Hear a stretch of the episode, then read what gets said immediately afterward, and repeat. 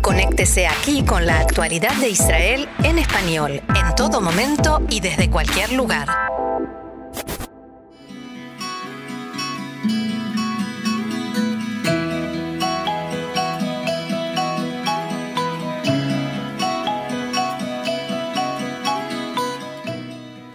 Café Literario, una pausa con buenos libros y la mejor compañía, con Orna Stoliar.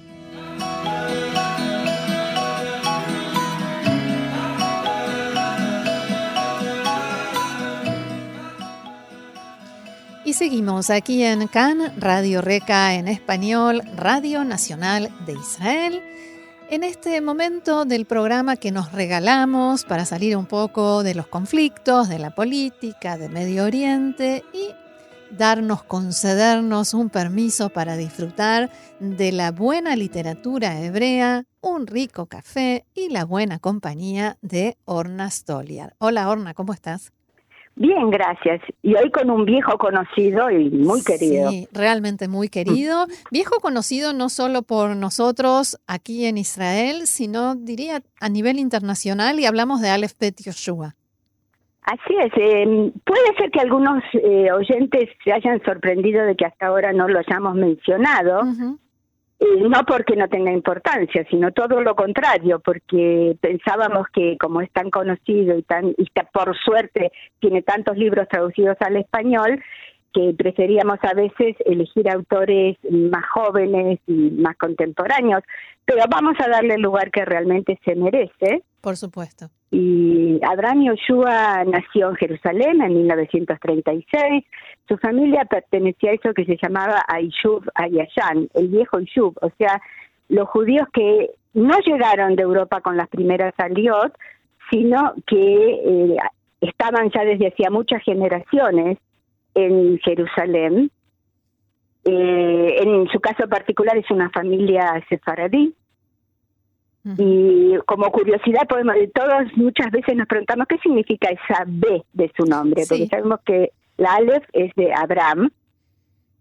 Y todos sus libros están firmados Abraham B. Yoshua.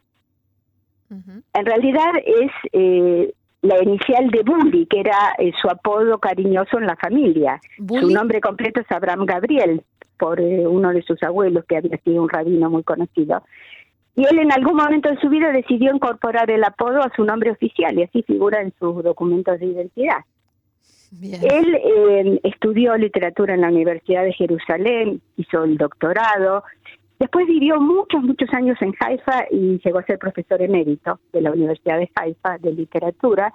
Y él pertenece a un grupo de cinco escritores, él, Amos Aaron Appelfeld, Amalia Kana Carmón y Yehuda Mihai, que fueron el tema central de un libro de ensayos de Gershom Shaked, uno de los críticos literarios e investigadores más conocidos de la literatura hebrea renovada, eh, ese libro se llama La nueva ola en la literatura hebrea. Y la nueva ola, por supuesto, nos resuena como la nueva ola del cine francés, porque surgieron aproximadamente en la misma época, a principios de la década del 60, e implican una verdadera revolución en, en la concepción y en la estructura de la literatura hebrea. Bien. Y, y eh, él empezó eh, su trayectoria literaria es muy interesante porque empezó escribiendo cuentos cortos. Después pasó a escribir nouvelles, ese género literario que es, más largo que un cuento y más corto que una novela. Y en 1975 publicó su primera novela, Amehaev, El amante. y a partir de ahí publicó muchísimas otras novelas eh, voy a mencionar rápidamente algunas de las que fueron traducidas al español. Sí, eso es eh, especialmente interesante, más, más allá de lo interesante que es su obra en general. El amante, que es la novela a la que nos vamos a referir hoy, Divorcio tardío, hmm. El señor Mani, Viaje al fin del milenio, La novia liberada, Una mujer en Jerusalén, El cantar del fuego y Caridad Española, que es la última novela que publicó en el 2011. ¿Y eh, en qué consiste esta novedad, esta nueva ola? Eh, en el New York Times nada más y nada menos.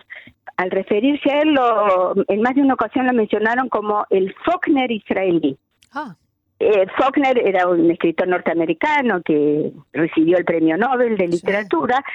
Y él y James Joyce en el siglo XX eh, inauguraron lo que se llama la, la corriente de la conciencia, el fluir de la conciencia, donde eliminan al narrador que está eh, fuera de la, de la trama de la novela y los personajes se van presentando eh, a sí mismos y ante el lector con su propia voz. O sea, lo que nosotros leemos es lo que piensan, sueñan, sienten o imaginan los distintos personajes que muchas veces van eh, presentando una misma situación, pero cada uno desde su propio punto de vista, desde su propia interpretación de los hechos, y el lector tiene que ir recomponiendo, es como un rompecabezas que nos dan todas las piezas, pero desparramadas, sueltas, mm. y es un trabajo de orfebrería ir eh, combinándolas hasta que llegamos a la figura completa. Pero es un lindo ejercicio, la verdad es un hermoso ejercicio porque a medida que avanzamos en la lectura vamos permanentemente cambiando nuestra propia interpretación mm. de ese texto hasta que llegamos al final y descubrimos generalmente que las cosas no eran como pensábamos. Y entonces nos transformamos en un lector eh, mucho más activo y más eh, involucrado en lo que sucede. Es como que uno se vuelve parte, ¿no? De la historia. Claro, es, eh, sí, sí, es eso. Nos metemos como en el teatro, ir detrás de las bambalinas del escenario y ver el, el revés de la trama de un bordado, cómo, cómo se van eh, armando las cosas, cómo se van entrelazando las distintas situaciones, los distintos elementos, y cómo no hay eh, una verdad única y absoluta, sino que cada uno va elaborando su propia verdad. Así es. Esta novela, además de ser la primera que él escribió, eh, se publicó en 1975, que es eh, muy poco tiempo después de la guerra de Yom Kippur, que, en la que había una situación general de decepción, de confusión, de fue una guerra difícil para Israel. Y ese es el trasfondo de la novela.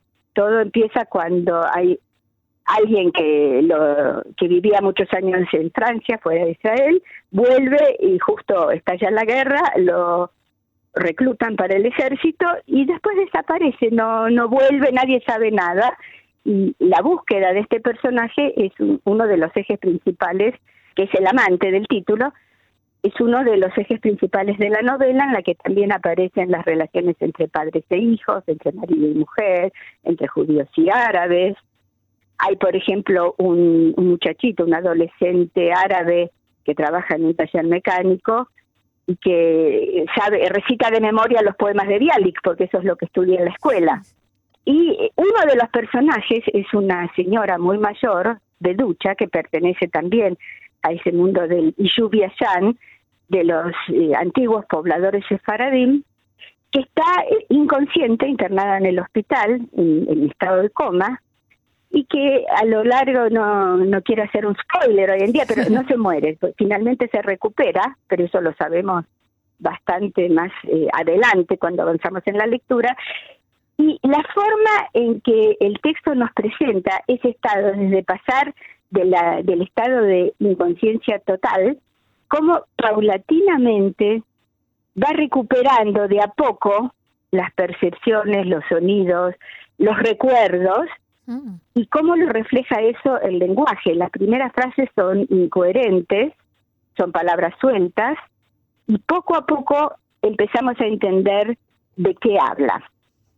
¿Te parece bien que leamos algunos fragmentos? Sí, cómo no.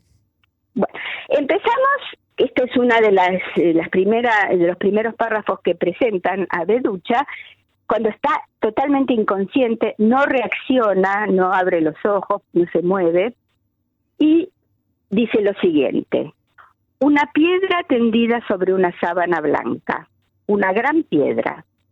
Dan vuelta a la piedra, lavan la piedra, alimentan la piedra y la piedra orina lentamente. Dan vuelta a la piedra, limpian la piedra, mojan la piedra y otra vez la piedra orina. El sol desaparece. Oscuridad. Silencio. Una piedra llora ¿Por qué soy solo una piedra sollozante piedra? No tiene paz, empieza a moverse, rueda sin sonido, flota sobre un suelo gris y sucio en un gran desierto, no hay nada, una ciénaga gigantesca, una tierra muerta y quemada. Vaga hasta tropezar con las tensas cuerdas de una carpa tocando una espada. Mm. Claro, acá es una piedra y la carpa, las tensas cuerdas de la carpa es la carpa de oxígeno, por supuesto, tiene respiración asistida. Ah, claro. Y la espada es eh, la aguja que tiene en el brazo. sí. Y todo eso, de, todo es piedra, oscuridad, silencio. Y confusión. Y mucha confusión. No, entiende qué le pasa, quién es, dónde está. Avanzamos un poquito. Alrededor una intensa luz y voces. Sol, el ganado vuelve al establo y el gallo canta.